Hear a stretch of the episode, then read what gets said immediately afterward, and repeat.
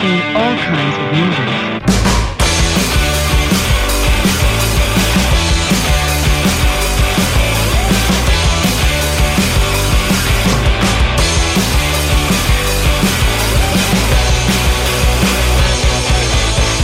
Bienvenidos a Crítico Piloto.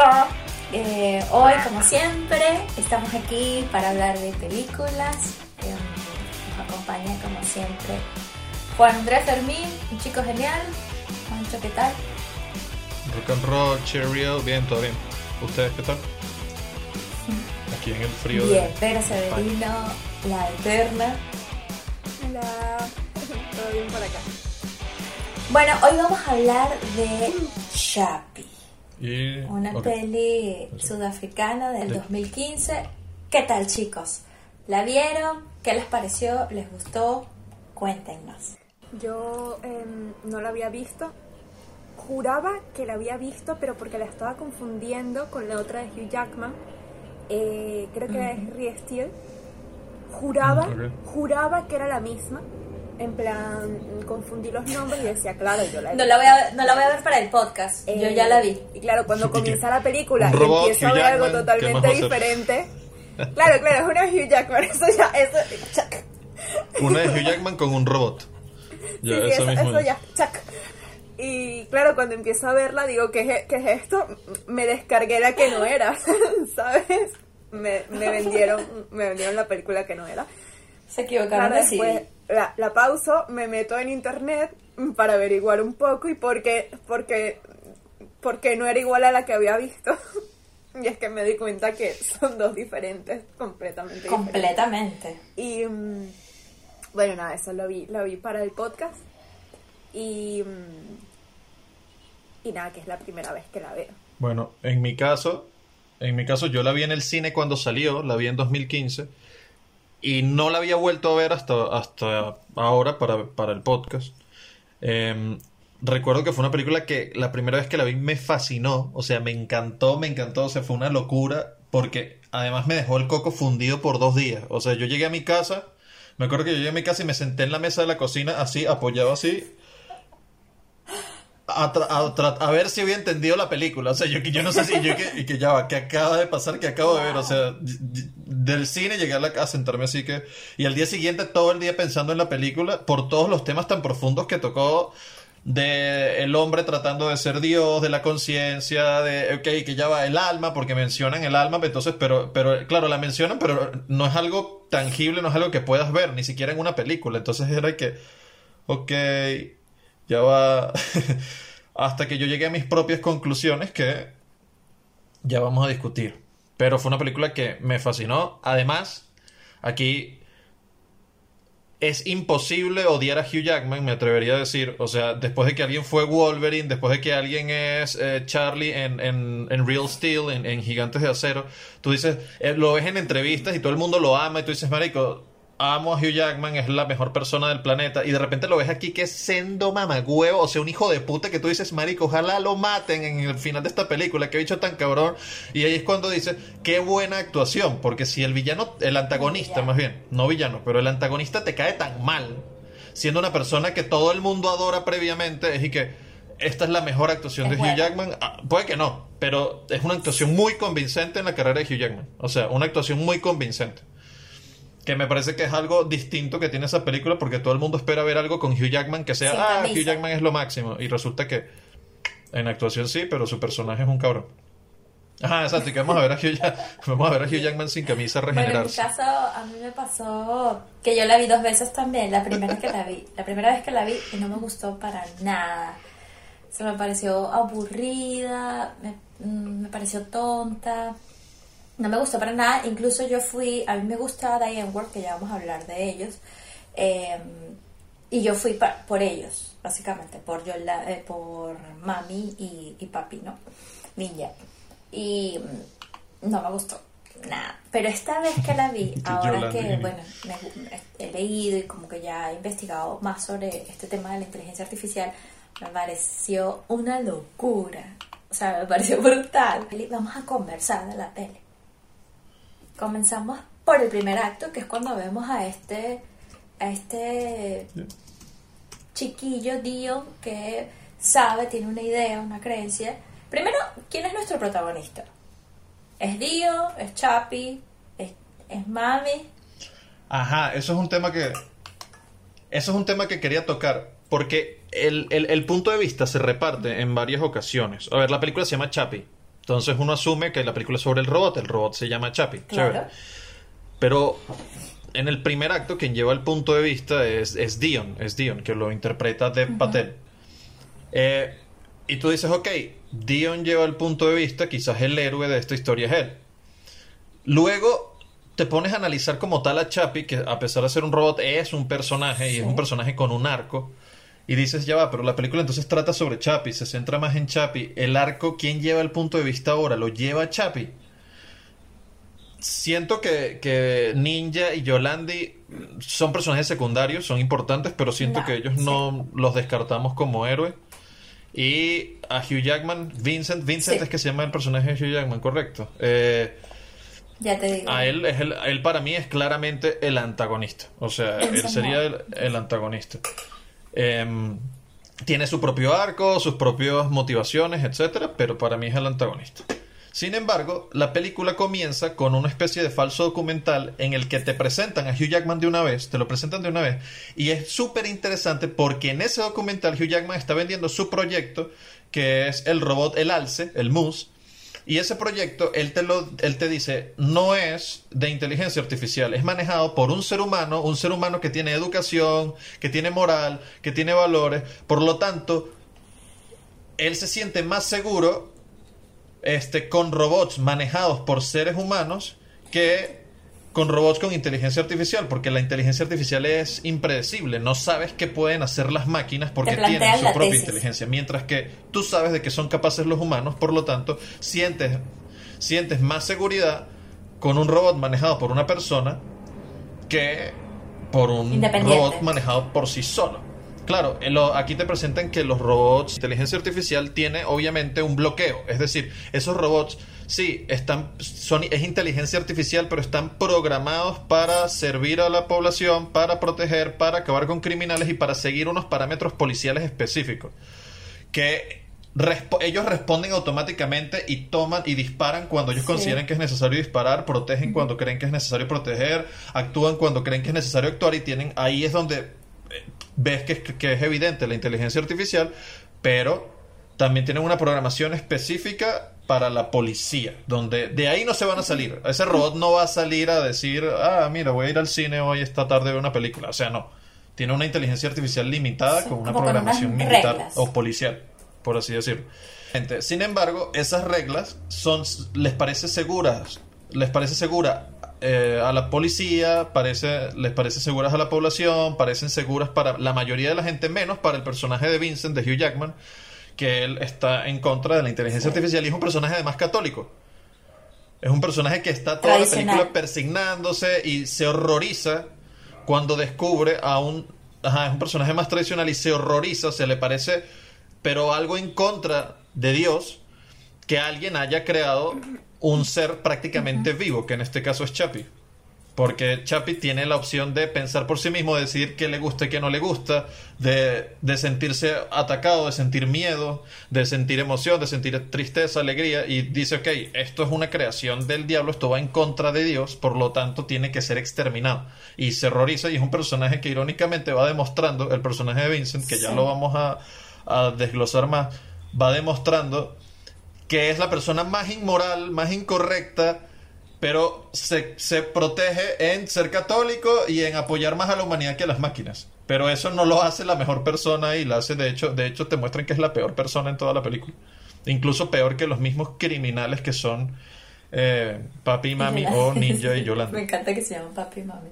A mí me ha puesto un poco vincularme porque a mí no me gustó para nada. Te pasó lo mismo que a mí. Eh, por lo tanto, No es tan no, buena, no, no es tan buena discrepo como con lo que dice. Juancho. No discrepo con lo que dice Juancho, solo que eh, siento que hay muchos cabos sin atar en esta película.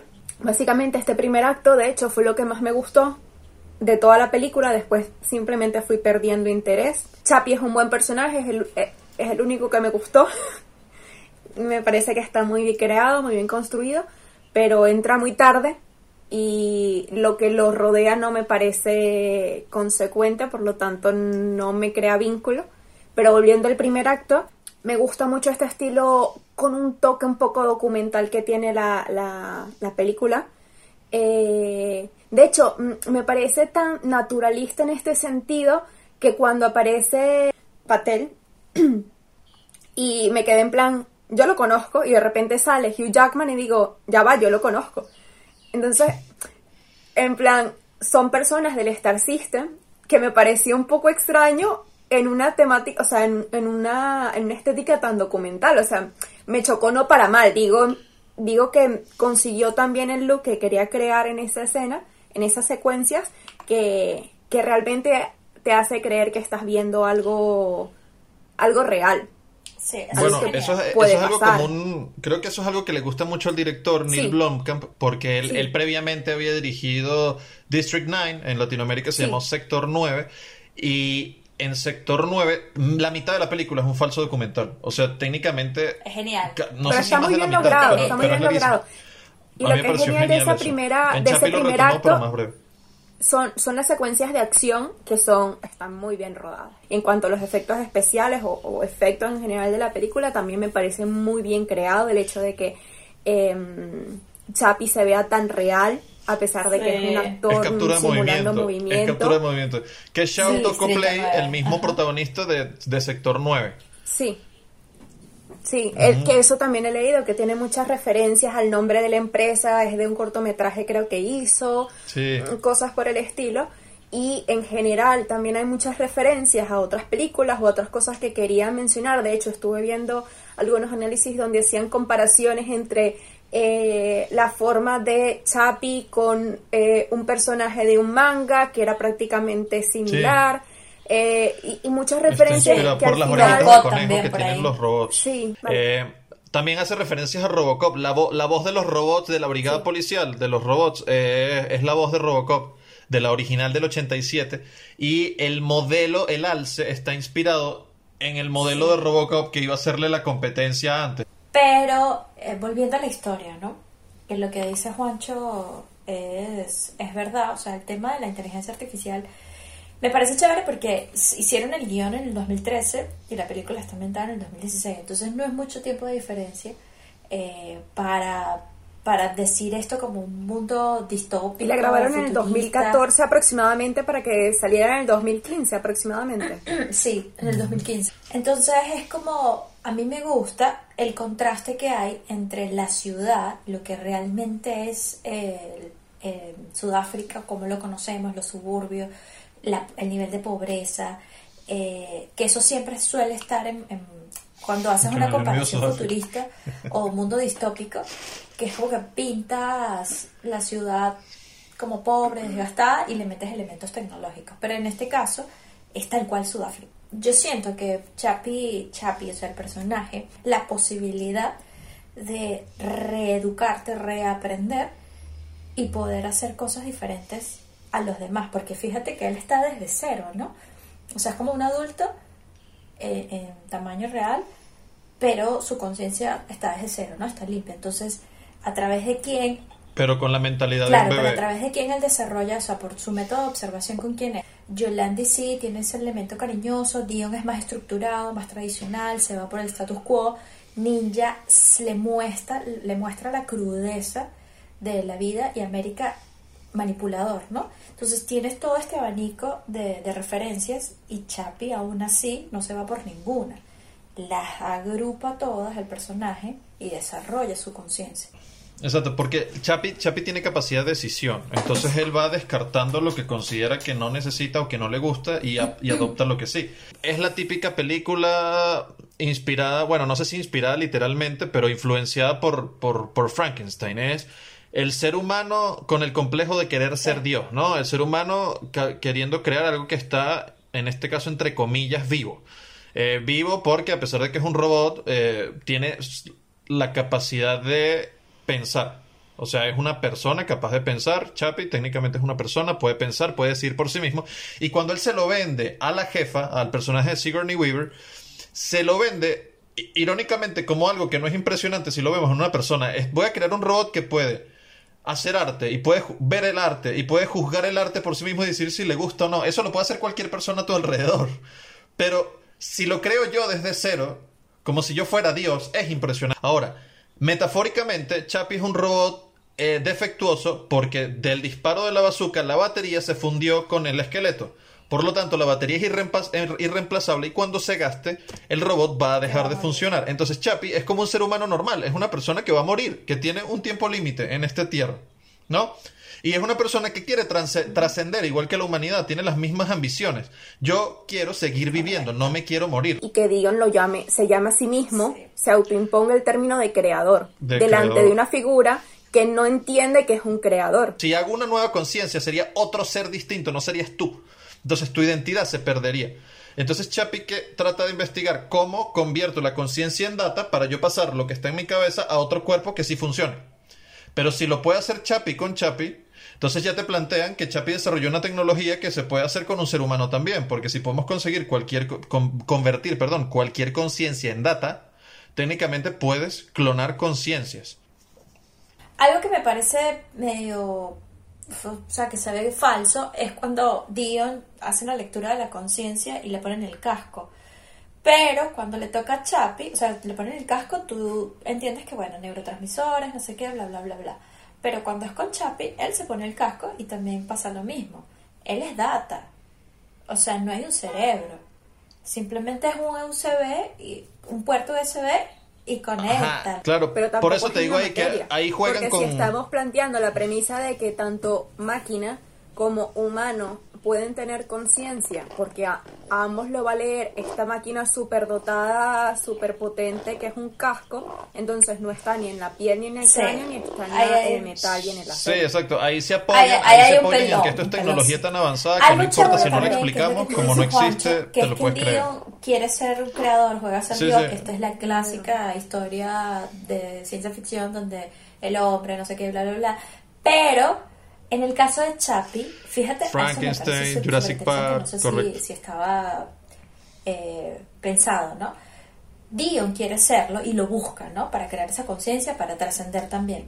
En el caso de Chapi, es ya la inteligencia artificial siendo Dios. No quiere jugar a ser Dios, simplemente lo es. Tengo que buscar una solución. ¿Cómo hago? Desarrollo esta posibilidad de pasar, de almacenar la conciencia y pasarla a otro cuerpo. Y e- él está siendo Dios, que es el futuro. O sea, la inteligencia artificial va a haber un momento que va a estar tan desarrollada que ella misma va a solucionar. sí. Puede ser que es una cosa incluso a favor que puedo decir, bueno, ya he dicho varias cosas a favor también. o sea, La odio, la odio. Yo no digo que sea buena o mala porque personalmente no me gusta, no me creo muchas cosas. Esta búsqueda que tiene Dion a partir de este, esta inteligencia artificial completamente autónoma viene a partir también de la necesidad de su antagonista en que las máquinas sean controladas por humanos. Dion y, y Chapi están los dos en Kia Motors creando a Yolandi con ese pocotón de brazos mecánicos que, que- que- o sea, bueno, a mí me pasó que es como, ¿qué pasó aquí? Ya, espérate, no. o sea, no- de repente, pero eso me dio risa porque es que todos están desconectados, O sea- pero Yolandi es perfecta y es bella. Y leí- Y es Kia Motors. Leí que había otro final en Sí. donde, Hay otro en final. donde Chapi tenía una una O sea, donde... manada. No, no, una- Chapi lo que hace es transferir Transmitir su su conciencia a todos los robots policías deshabilitados, A no a uno solo. Y no bueno, solo. ahí viene- Sí, ese era otro final, ahí pero ese viene final Yo no Robot. lo- Ese final no lo pusieron, sino que supuestamente estaba en el está en el Blu-ray, supuestamente si buscas en Special Sí. Features. Estaba enfocado todo en la inteligencia artificial, pero al final la película termina con algo importante que no hemos mencionado. Te hacen una mención del alma.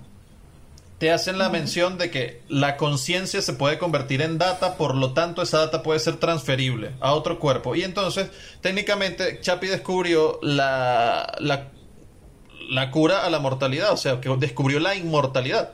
Sí. Entonces, al final, cuando Dion está herido, cuando Dion está herido, Chapi decide salvarlo, salvar a su creador. O sea, al fin y al cabo hay una relación de Chapi y Dion donde primero Chapi lo admira, lo ve su creador, luego pierde interés porque toma más gusto por las enseñanzas de ninja de, de su papá, de papi más que por las del creador y cree que eso es aburrido, eso es tonto, porque este empieza a envenenarle la mente.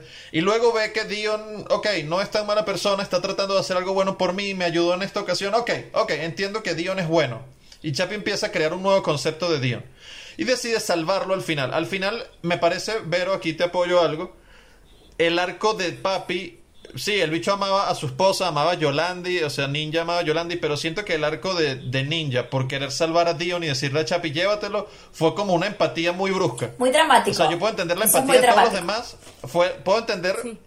Puedo entender la empatía de todos los demás menos la de él por Dion. De- técnicamente, La de papi, claro. a la por Dion le puede salvar a mí. Yolandi sí es una persona con más corazón y sí puedo entender más preocupación. Y, te- y, y me parece creíble de parte de Yolandi. La película tiene muchísimas cosas rescatables y no es una mala película. A mí, Una película que puede gustar o puede no gustar. Bueno, eso es como cualquier película, exacto. Pero sí, sí, Claro. sí, yo creo que es una No, película hay que... películas que son malas y punto. hay películas que sí dices esto es muy malo y ya está. hay otras películas que dices, bueno, no puedo categorizarla, pero me gusta o no me gusta. Sí. Honestamente, bueno, como pueden ver, y creo que ya es obvio, a mí me fascinó. Sí. Aparte, aparte me gustó mucho también que, que te jueguen, juegan mucho No con la ironía. creo. O sea, juegan mucho con la ironía. Eh, por ejemplo, con el, con el arco de Hugh Jackman, el, el de Vincent. Él comienza hablando y vendiéndose como la persona con más valores y más moral del mundo, con una persona que cree en la humanidad, con una persona que está en contra de que le demos este, las decisiones a las máquinas. Pero al final, cuando él opera el alce y cuando él decide ir por Chapi, él no va por Chapi. Él ve eso como un videojuego y le da el menor valor a la vida humana ¿Cómo los mata, mata? a todos los ¿Cómo criminales solamente por diversión. Sí, los o sea, y los mata de la manera más frívola, sí. sí, más. O sea, cuando matan a América, él hace una carnicería que lo pica Y por la mitad, o sea, con toda esa energía, y lo disfruta, o sea, lo disfruta. Él, para él eso es un videojuego y estoy matando personajes. Él ve, él, él- él se llama defensor de la humanidad, se llama católico, que está toda la película persignándose cuando ah, ve a Chapi, cuando ve las cosas, pero en verdad, él ve a la humanidad como basura. Y, ah, aparte, para, para agregarle más a la poca ética que tenía el personaje, el caos de la película lo genera Hugh Jackman porque es la única excusa para él poder usar el alce públicamente, que es lo que le dice la policía. Sí. Tendría que haber un caos fuera de control para que nosotros necesitáramos el alce, que es su robot. Y él genera el caos apagando a todos los policías robóticos para que todos los criminales salgan a la calle para poder ir por el alce. Cegado por la envidia de querer construir lo que, lo que mm, algo mejor de lo que estaba haciendo el otro, no se dio cuenta Sí. que había construido Sí. un casco Que capaz de la conciencia. Un casco brutal.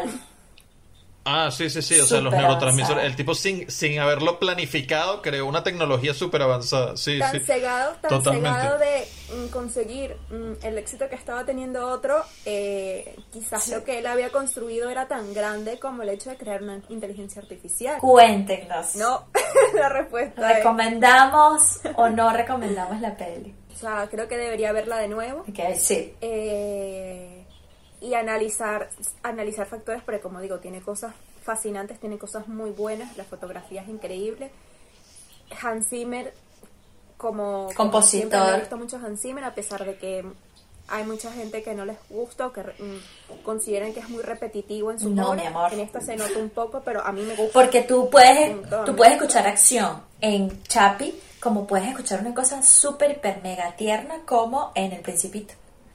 sí Yo voy a preguntar, pero bueno, ya igual todos lo sabemos, pero cuéntanos, Juancho. ¿La recomendaría? Obviamente, tienen que verla todos. Veanla, es la única película que importa en el mundo. No ven más nada sino Chapi mil veces. tendría que vermela de nuevo no estoy Y que- seguro Y que esta es mi, ¿cómo se dice? Esta es mi, esta es mi opinión totalmente objetiva y cero cegada. Vean esa vaina que es la mejor película que hay.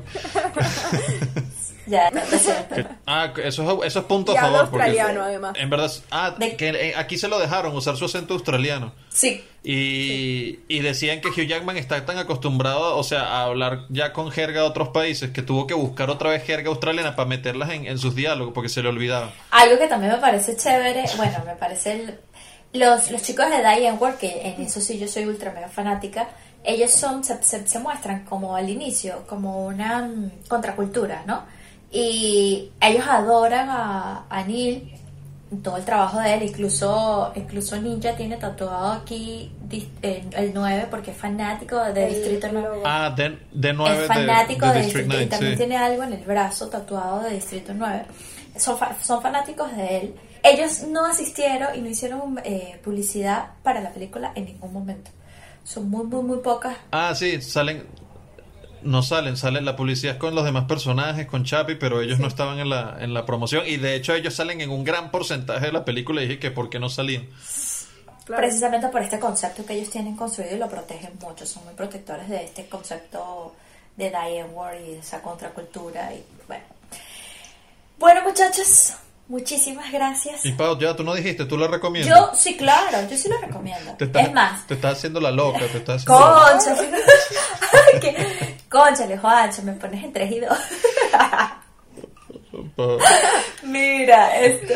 De hecho, estás entre No, de hecho, de hecho algo, algo que deberíamos hacer es que todas las películas que vamos a hablar en este podcast, gente que nos ve y que nos oye, es, obviamente se las recomendamos para que ustedes le den su propio juicio. Nosotros no somos Sí. los zares de los zares del cine Ustedes como para decirles y que están Pero si ustedes pueden Ajá, ver, nuestros, fieles dos seguidores.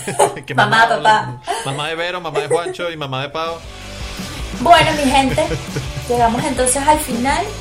Muchísimas gracias por escuchar esta discusión que se puso intensa en un momento, eh, defendiendo o, o matando. Este debate a vida y muerte. Eh, nada, nos vemos eh, en el próximo capítulo. Muchísimas gracias por escucharnos siempre fielmente a Crítica Pirata. Eh, síganos en nuestras redes, arroba Crítica Pirata. Y nos vemos la semana que viene, ya saben. Vean pelis, coman pelis y, y vean las pelis. Gracias.